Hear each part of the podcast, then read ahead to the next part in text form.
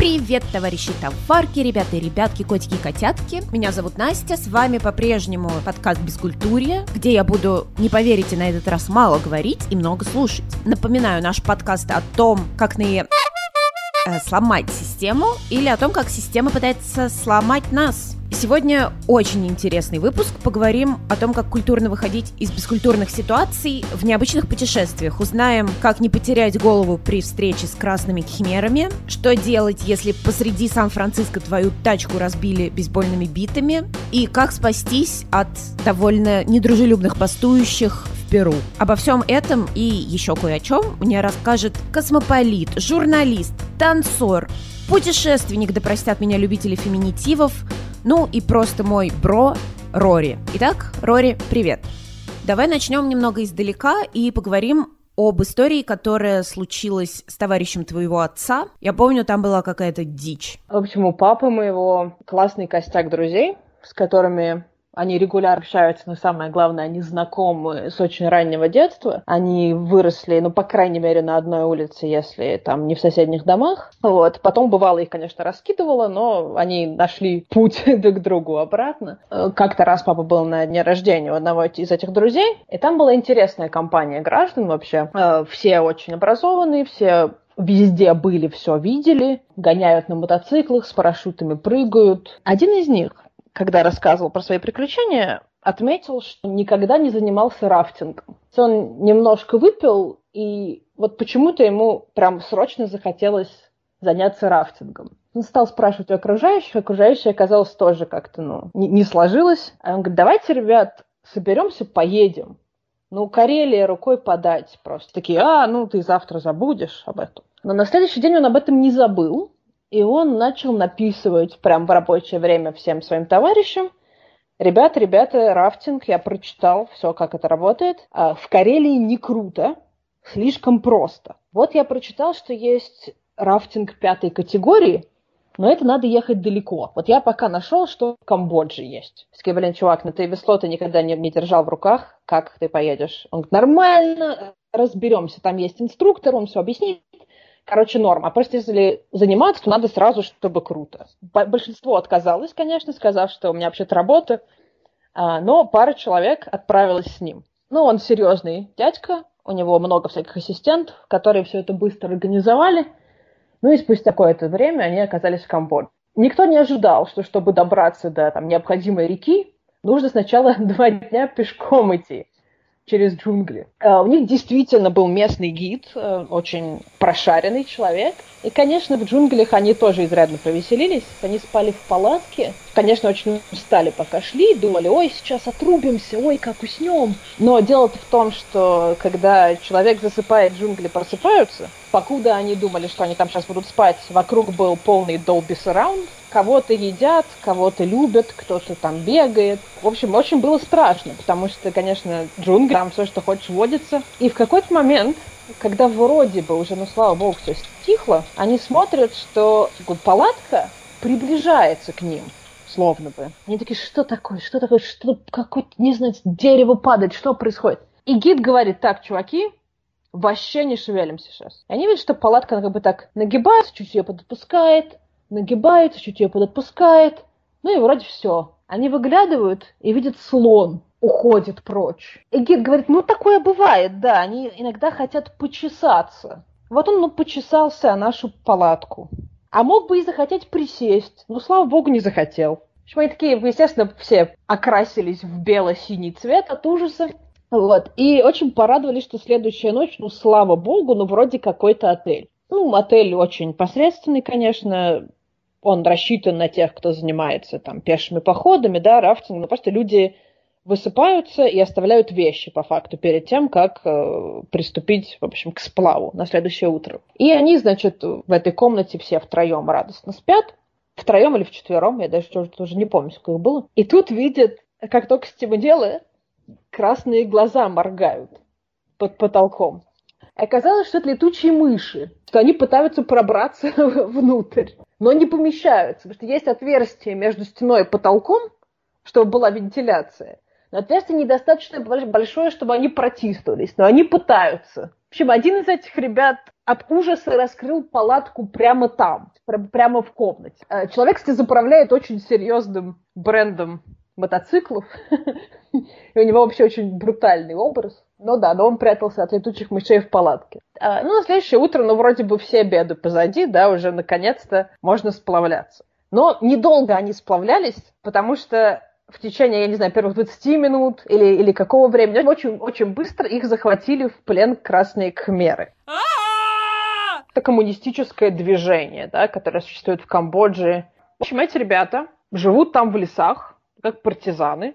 Да, то есть у них, я не знаю, как это правильно сказать, Значит, может быть, распалось э, их движение на несколько группировок, да, и существуют группировки, которые живут действительно в лесах. Занимаются они чем? Да, они занимаются устрашением правительства, и они пытаются напомнить о себе ну, различными способами, да, обычно они похищают туристов, отрезают им голову и, посылают ее правительству. Ну, как бы не, не очень весело, конечно, столкнуться с ними в лесу. И, э, ну, гид пытается вести с ними какие-то переговоры, они говорят, нет-нет, очень здорово, туристы, очень хорошо, мы отрежем вам голову и пришли правительству. Слушай, ну как же так? А, вот гид их вел по этим местам, он не знал, что там обитают такие опасные парни? Слушай, история умалчивает. Подозреваю, что, наверное, он знал, но, возможно, это место считается достаточно туристическим, достаточно безопасным. Плюс я подозреваю, что, наверное, никто не знает локации этих лагерей. Наверняка они перемещаются возможно, государство как-то преследует их. И, собственно, они в этом лагере. Давай вспоминать, как вообще спасаться. Думают, ну, блин, как бы коммунисты, да, вроде бы мы тоже коммунисты были когда-то. У нас много общего. Как-то, может, это поможет. И они давай просто выкрикивать все имена, которые помнят. Там Ленин, Сталин, Маркс, Энгельс, Мао Цзэдун. Они такие, типа, а что, Мао? М? Заинтересовались. И они давай типа, припоминать, что да вот, да там дружба, да ценности, да общая идея, так вот как же так. И неожиданно красные кхмеры что-то, в общем, прочувствовались. Ну ладно, раз свои, то может и ничего. Может, мы еще кого подкараулим. Ну ладно, идите вон в ближайший аэропорт. Лучше не оглядывайтесь. Так они и пошли. Естественно, ну, не задавая лишних вопросов. Приходят в аэропорт, а аэропорт грузовой в общем, какой-то для каких-то аграрных перевозок. То есть там пассажиров-то никаких нет. И, значит, они подходят, говорят, как, чего, улететь куда-нибудь, расскажите нам. Они говорят, ну, в смысле, мы пассажиров не перевозим. Они говорят, ну, вообще самолет раз в неделю, и это сегодня. Ну, может быть, мы как-то сможем договориться. Каким-то чудесным образом они договариваются разместить их на этом самолете. А тут возникает максимально логичная, проблема. Ребята, документы, пожалуйста. А ребята-то в плавках. Естественно, без документов. Но тут пришел на помощь один из многочисленных ассистентов зачинщика всей этой поездки. Но в конце концов она выслала им, ну, видимо, ксерокопии, что ли, паспортов, я не знаю, что. А, насколько я помню, они прилетели в столицу, где они пошли в посольство, где они получали, а, ну, типа, для временного передвижения годную. А, ну, в общем, в итоге, да, они как-то там, прикупив на местном рынке какое-то одеяние, а, улетели обратно в Россию. Это, конечно, очень классная история. Но, насколько я знаю, у тебя тоже есть немало крутых историй. Вообще, в скольких странах ты была? Круглое число 70. Слушай, это же офигеть как много. Это со скольки лет ты путешествуешь? Ну, наверное, довольно ранних, потому что один из моих дедов, он пилот, бывало, меня просто размещали на самолет, когда меня было некуда деть. Вот. Ну, так, ну, наверное, с четырех лет. Ага. Ну, давай тогда про твои путешествия. Например, про Мьянму.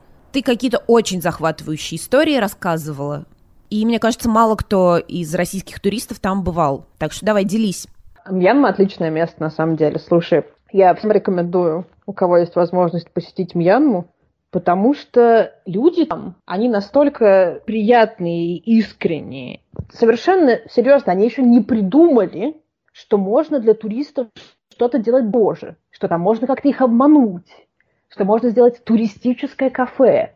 Вот такого еще пока нет там.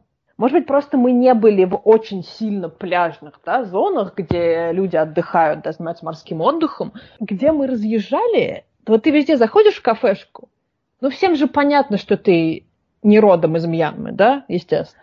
И ты спрашиваешь у них, почем кофе? Они тебе говорят, 3 копейки. Могли бы сказать 50, ты бы никогда не узнал, ну правда же? Немножко все хитро с транспортом, правда? Не все расписание есть в интернете. В интернете вообще расписание обычно очень мохнатых годов, и все нужно выяснять на месте. А люди не говорят по-английски. А на каком языке-то они говорят? Бирманский.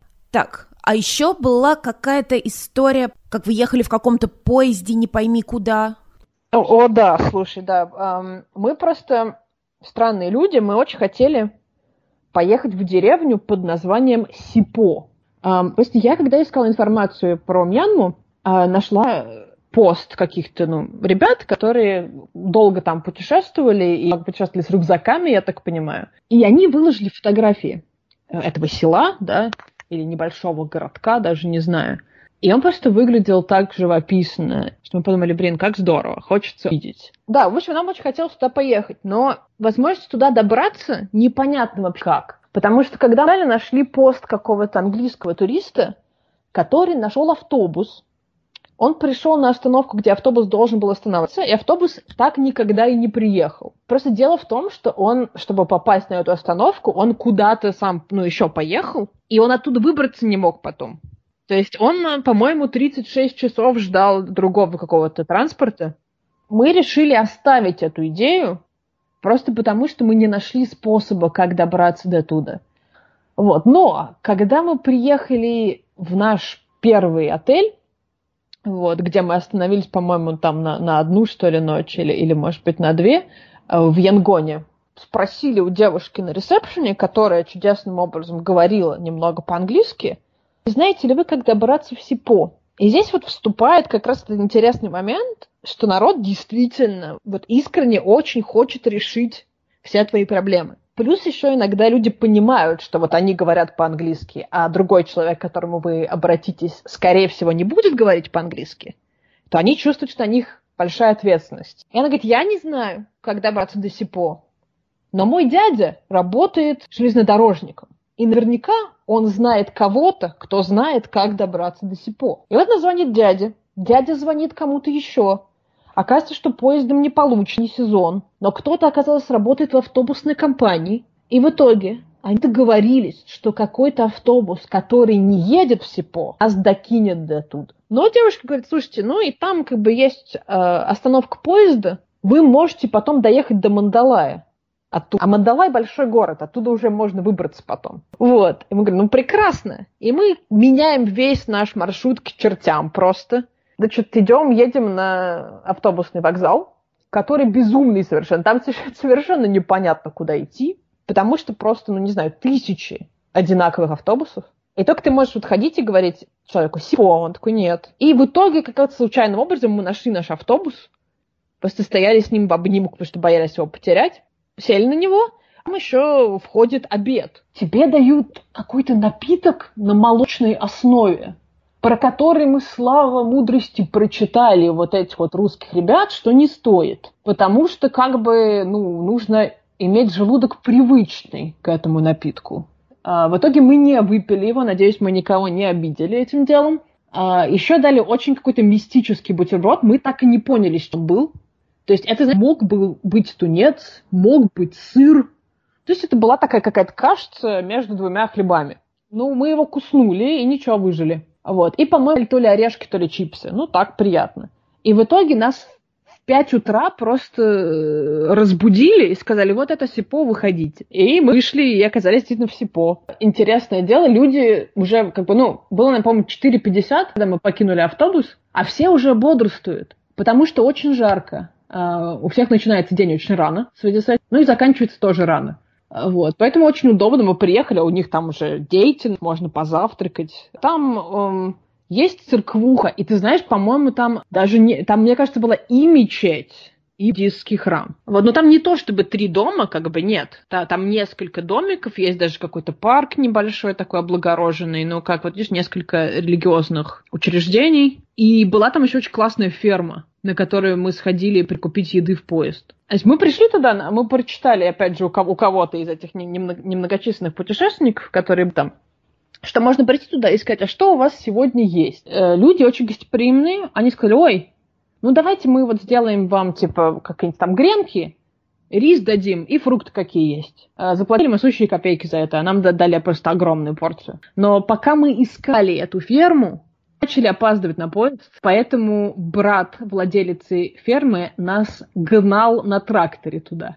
В поезде есть несколько классов, а, но мы купили самый дешевый, как бы мы ехали с местным народом. Вот. И единственный минус в том, что действительно поезд очень трясет, и можно копчик чуть отбить. Поэтому, если вы собираетесь в этот поезд, то можно взять подушеньку, не пожалеете. Видно рисовые плантации, чайные плантации, очень разного рода жилье. Приезжали мы какую-то деревеньку, ну просто очень пугающего вида где люди живут действительно очень бедно, сразу проблемы первого мира. Начинаешь ценить вообще все, что ты видел в своей жизни, потому что выглядит очень похоже на фавелы бразильские. Только бразильские фавелы обычно имеют много этажей. А там все это один этаж, то есть это все землянки. Там нет никакого пола. То есть здесь капот от какого-то старого автомобиля. Из чего вообще получилось, из того и стены.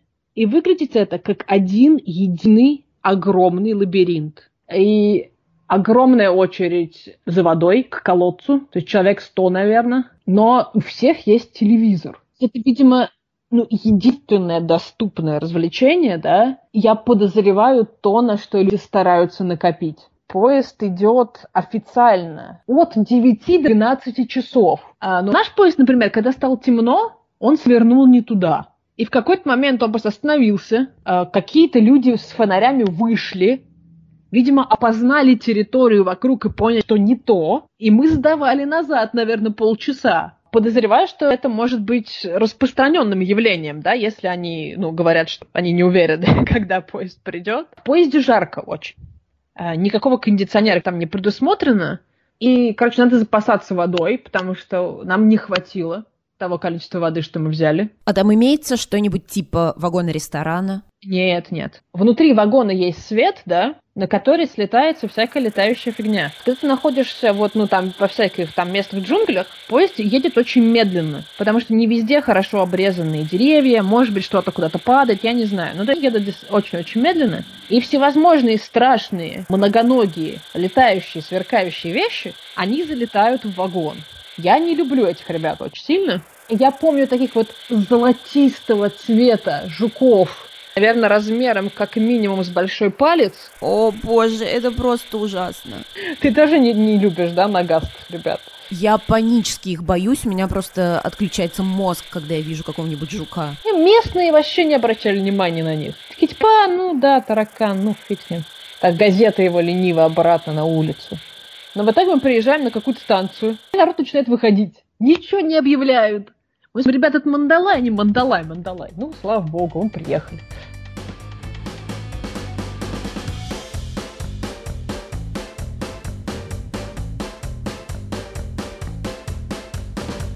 Давай теперь немного о твоих масштабных путешествиях по США. Блин, мне кажется, я задолбаю слушателей своими байками.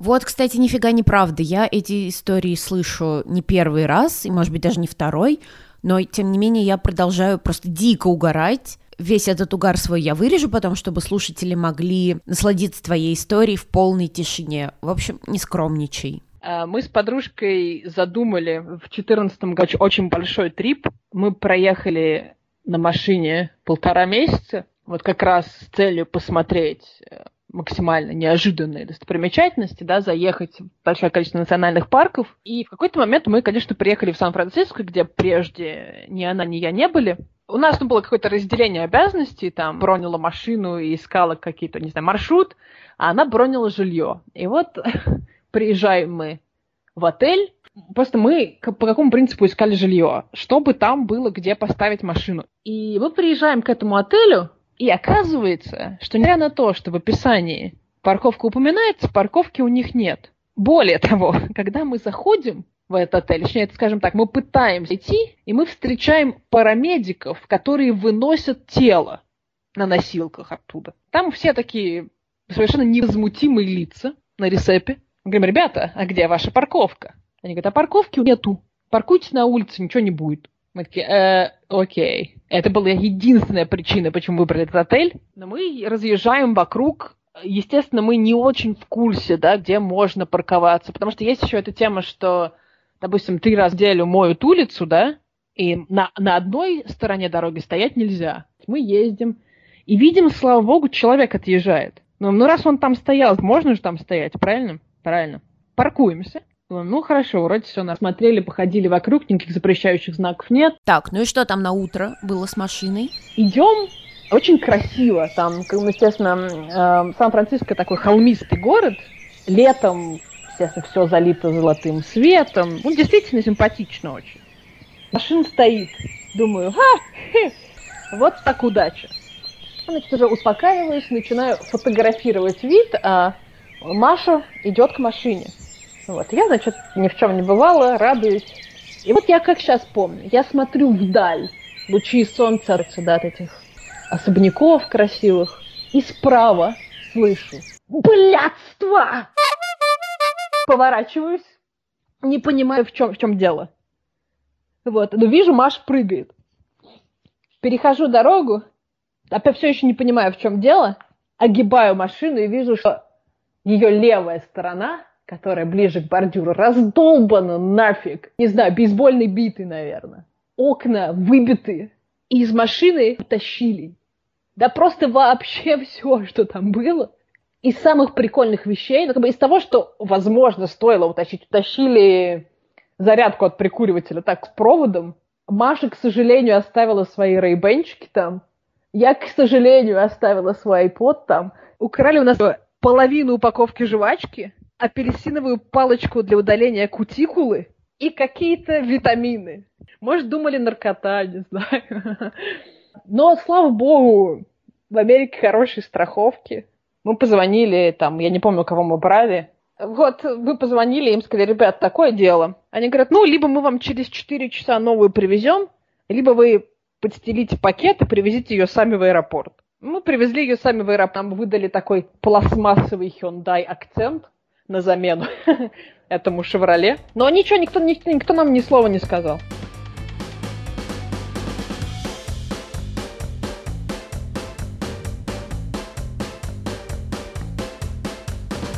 Я знаю, что у тебя для нас припасена еще одна клевая про Перу история. Мы были с моей э, коллегой э, в Перу и в Боливии, вот, где мы, в общем, с ней странствовали радостно по двум странам. И в Перу мы были посетить Мачу-Пикчу, ибо иначе зачем ехать в Перу. Мы приехали туда, ничто не предобещало беды. Вот. У нас даже, ну, был забронирован, естественно, транспорт. И вот мы посетили Мачу-Пикчу, и на следующий день э, вы должны были уезжать. А чтобы уехать от Мачу-Пикчу, ты должен от остановки Агуас Кальентес э, доехать до, значит, мы же какого-то городка и оттуда на маршрутках. И вот мы радостно, значит, доезжаем до этого городка, и обнаружили огромную, огромную толпу на станции. Спрашиваем, что такое, ребят. И люди говорят, а автобусов нету. Эм, автобусы не приезжают, потому что забастовки. Мы типа, что, какие, какие забастовки? Ну, мы не в курсе были, позорно.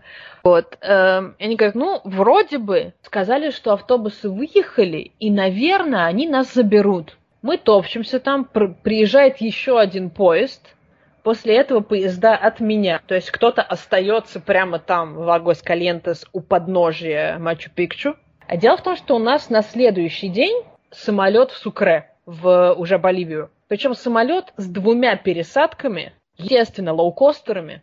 Естественно, никто нам никогда в жизни ничего там не обменяет. И в итоге нам сообщают, что автобусов не будет, потому что протестующие поджигают дороги, блокируют дороги создавая так называемые блокпосты, как они их называют, ну, из пачных средств, да, то есть от табуреток до там горящей резины автомобильной, э, до просто рассыпанных осколков гвоздей, э, но считается небезопасным выезжать, поэтому никаких автобусов, ребят, сорян. Говорит, ну, мы вам оставим жилье, на утро все успокоятся. В 7 утра мы встаем, идем за новостями, нам говорят, не, ребят, э, забастовка не закончилась, мы вам продлим жилье еще на ночь. Мы говорим, не, не, нам в Боливию. А, мы начинаем искать способы самостоятельно оттуда как-то выбраться, спрашиваем просто у всех людей на автомобиле, как не, не, не хотите ли вы нас подвести оденешь куда Куска, они говорят, не, вы что, сумасшедшие, мы там не проедем. Вот, везде все закрывают, мосты закрывают.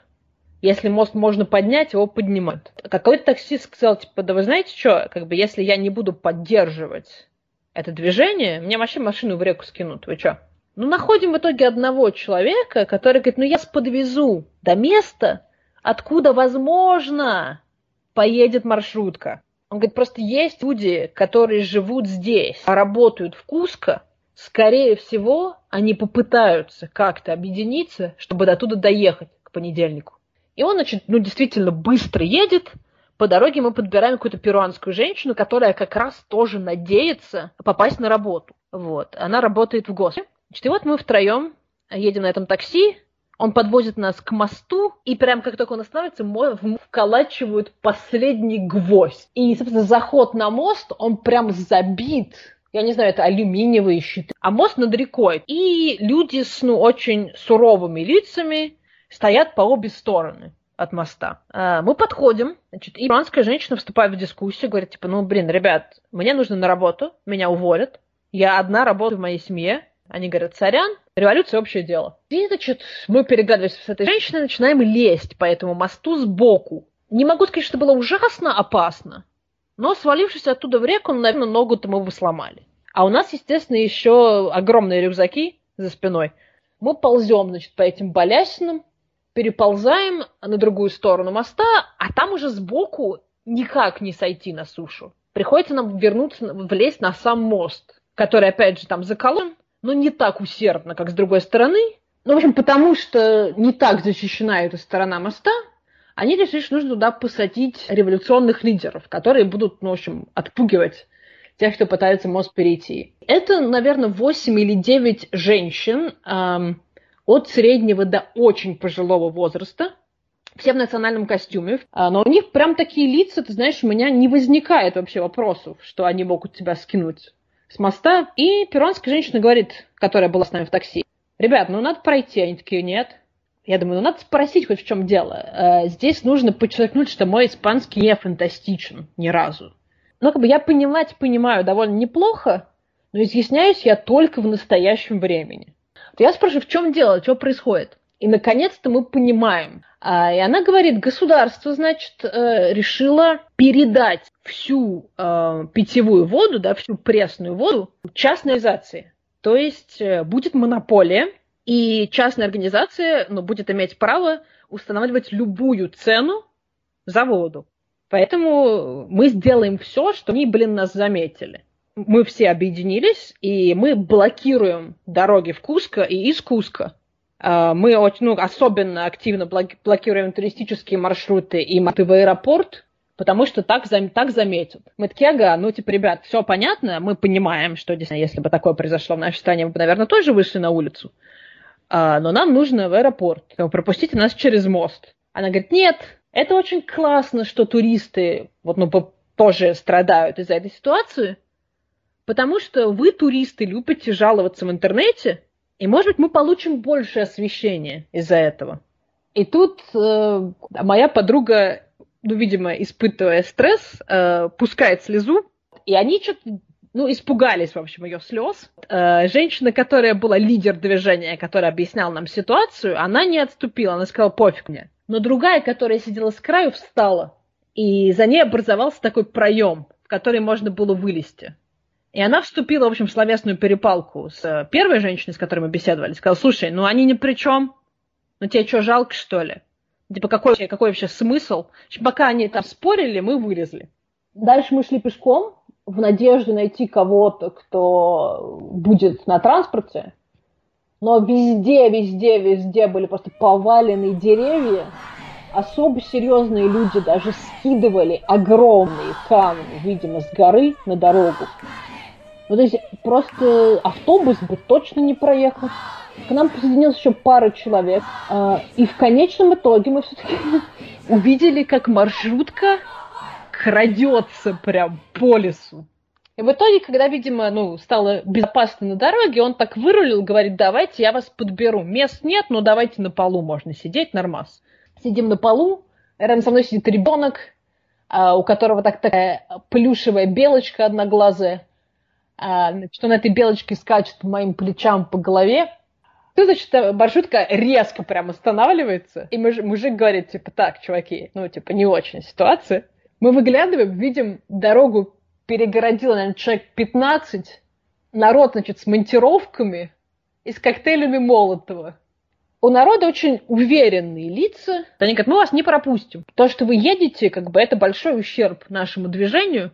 А водитель говорит, а вы считаете, что это ок, если кто-то не попадет в больницу? Если ваша мама не попадет в больницу? И они, значит, так потихоньку начали сомневаться. И он начал принять эту линию. Говорит, типа, вот ну, вы уверены, что вы хотите взять на себя коллективную ответственность? А то, что кого-то уволят, а то, что кого-то не доставят в анимацию. И они что-то такие эцпэц, и прям было видно, как у них выражение лица изменилось. И они так просто, ну, ничего не сказали и отошли. Мы проехали, наверное, еще, слушай, ну не знаю, ну немного, ну километр, может, 10 максимум. Потому что в итоге мы уперлись в огромное количество сброшенных на дорогу камней. Мы пытались их двигать, все выходили, пытались их двигать, но они просто огромные совершенно. С противоположной стороны река горная. Ну, без вариантов вопрос не получилось проехать. Под палящим солнцем мы тащились пешком. Не знаю, сколько, может, часов пять мы, наверное, шли. Может, шесть. Плюс часто это подъем в гору. Пот смыл весь наш СПФ. У меня до сих пор не сошел загаз с этого похода. Вот это хотя уже, ну сколько прошло-то, месяцев шесть, да, семь везде, где ты проходишь населенный пункт, везде демонстрации, везде огромное количество стекла на дороге, надо очень внимательно идти. То есть где-то действительно огромное количество мусора на дороге, но пытаются перегородить просто чем могут. Где-то просто люди сидят на дороге. Вот, ну, те, кто сидел просто прям, ну, на проезжей части, они не пытались нас остановить. Э, они обычно заводили с нами беседу. То есть кто-то о, смеялся над нами, над нашей ситуацией, да, было не очень приятно было пара человек, которые, типа, ну чё, как вам идется-то? А, думаете, дойдете? Думаете, самолет будет? А, но в большинстве случаев, помимо вот, ну, пары, да, этих ребят, народ такой, блин, ну, не свезло, конечно. Мы понимаем, что вы ни при чем, понимаем, что неудачно вышло. Как бы, если бы мы знали, как вам помочь, мы бы помогли. Потом в какой-то момент мы все-таки прошли машину, торчащую из реки. В последние 10 км мы нашли машину, которая нас докинет. Это был очень низкий, очень старый Вольво. Когда мы в него сели, за нами погнались люди, которые кидали камни в тачку. Парень, который вел машину, ему самому нужно было впуска. И он, видимо, был ко всему готов. Он очень резко свернул в поле, и мы ехали по полю. Вот. А к моменту, когда мы приехали поближе уже к аэропорту, там все стихало.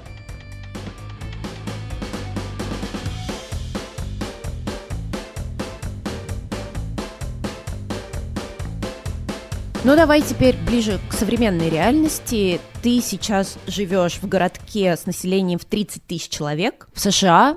Ты сейчас, ты сейчас прогуглил, да? Да, ты меня раскусила.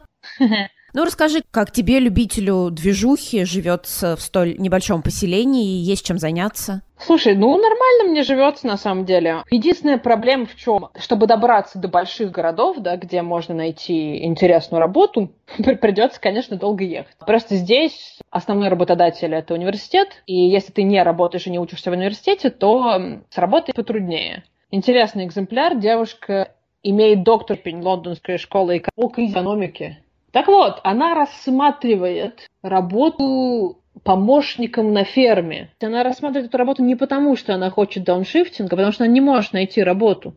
Ее еще не берут, потому что, чтобы чистить конюшни, Нужно иметь опыт, а у нее нет опыта. Ну а так вообще город очень приятный. А, здесь есть все, что мне нравится. А мне нравится что? Мне нравится красивая природа. Это Итака, штат, штат Нью-Йорк, родина Корнельского университета, где, оказывается, Набоков жил 10 лет. Он много чего интересного написал, пока тут жил и работал. А, здесь действительно очень красиво, много леса, огромные водопады. То есть, если идти похайкать, то самое оно. Хорошая еда, потому что много фермерских хозяйств вокруг. Действительно, просто ну, еда выглядит настоящей. Что не везде в Америке есть. Там же, наверное, одни студенты в основном. Вам как, людям тоже давно не студентам, это, это вас не смущает? Это правда. То есть большинство людей, которые сюда приезжают, да, они либо работают там преподавателями, либо исследователями, потому что, ну, много еще всяких разных лаб, да, э, либо учатся. Но есть и местное население, просто люди, которые всегда здесь жили. А, плюс, естественно, студенты – это основа бизнеса. Я думала, что ну, у меня будут проблемы с поиском круга общения, потому что я не связана с университетом. И получается, я не получаю автоматически друзей, да, просто благодаря тому, что я каждый день с одними и теми же людьми хожу на лекции. А, но есть чудесные приложухи, например, Meetup или Bumble BFF. Это приложение, которое собирает людей по интересу. Можно создать, например, клуб любителей детского кино, клуб любителей побегать по утрам, клуб любителей сходить на квизы. Это, это, это естественно, как ты понимаешь, кто организовал, да, этот клуб. Ты назначаешь какую-то встречу, например, сегодня мы все идем в Starbucks э, знакомиться, и просто люди приходят. Это действительно работает, то есть э, куча моих знакомых, они к каким-то э, клубам, связанным со спортом, или там с собаками, выгуливают собак. Ну, прикольно, потому что так или иначе хотя бы один человек, скорее всего, тебе там понравится, и вы как-то с ним сцепите языками, уже, в общем, поладите. А есть еще Bumble это для тех, кто ищет, в общем, настоящих друзей и так далее. Не просто с кем позависать, да, а с кем построить какую-то дружбу серьезную. Um, вообще, Bumble это приложение, ну, для поиска партнера, да, ты там, там можешь искать любовь, вот, но они выпустили такую вот разновидность, где ты можешь искать друзей. То есть ты можешь просто написать, что я женщина, да, и я ищу, а, ну, да, других женщин, и ты составляешь профиль, то есть ты пишешь там, чем ты увлекаешься, да, выбираешь какие-то ответы на вопросы, типа кошатник ты или собачник, какую-то слушаешь музяку, и поставишь профили, ну, прям вот как в Тиндере. Это довольно странно, потому что я никогда не думала, что буду искать друзей в интернете, и я помню, как я смотрю на первый профиль, там какая-то симпатичная девушка, и вот я смотрю, там написано, что она любит собак и Канье Уэста.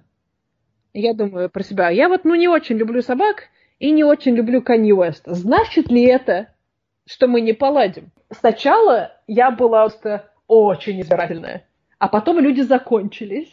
Вот на Бамбл я познакомилась с тремя девушками. Очень они все очень приятные.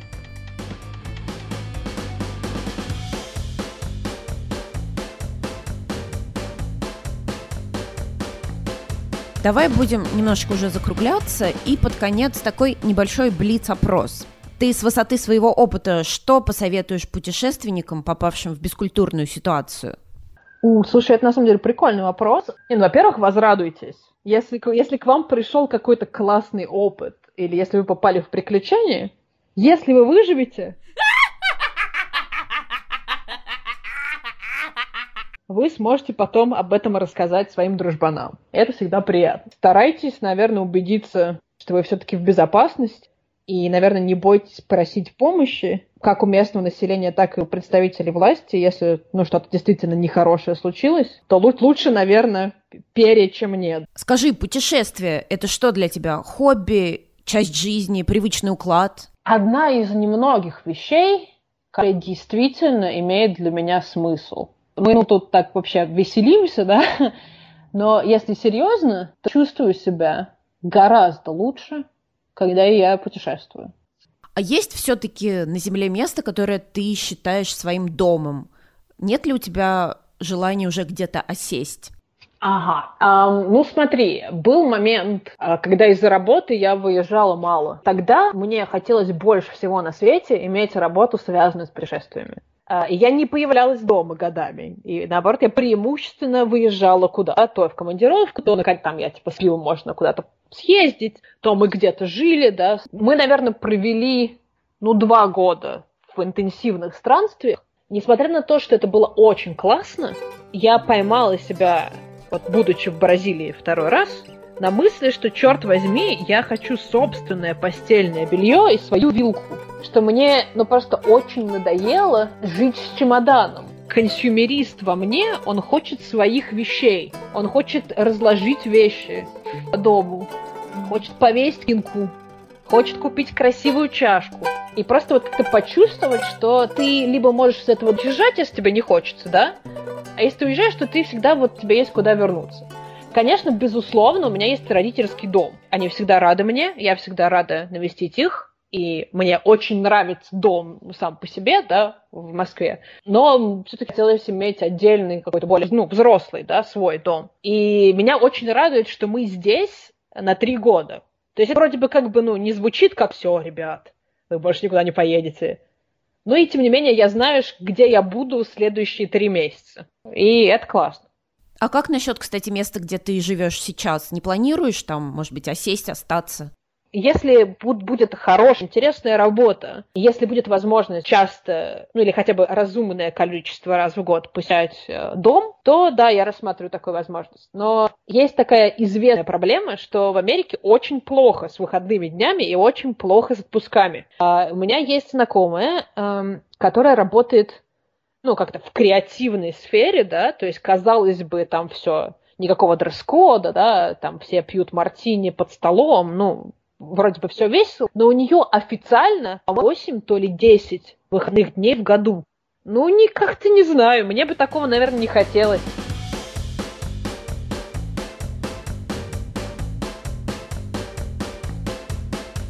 Рори, спасибо тебе огромное за этот офигительный рассказ. Я от души повеселилась, и надеюсь, наши слушатели тоже с тобой повеселятся. У нас пока все, ребят. Это было Бескультурье. Ваш гид по бескультурным ситуациям и достойным выходам из них. Подписывайтесь, ставьте лайки, комментируйте, потому что как я иначе узнаю, что кто-то это вообще слушает и кому-то это интересно. Ну, а мы продолжим через неделю. Всем пока.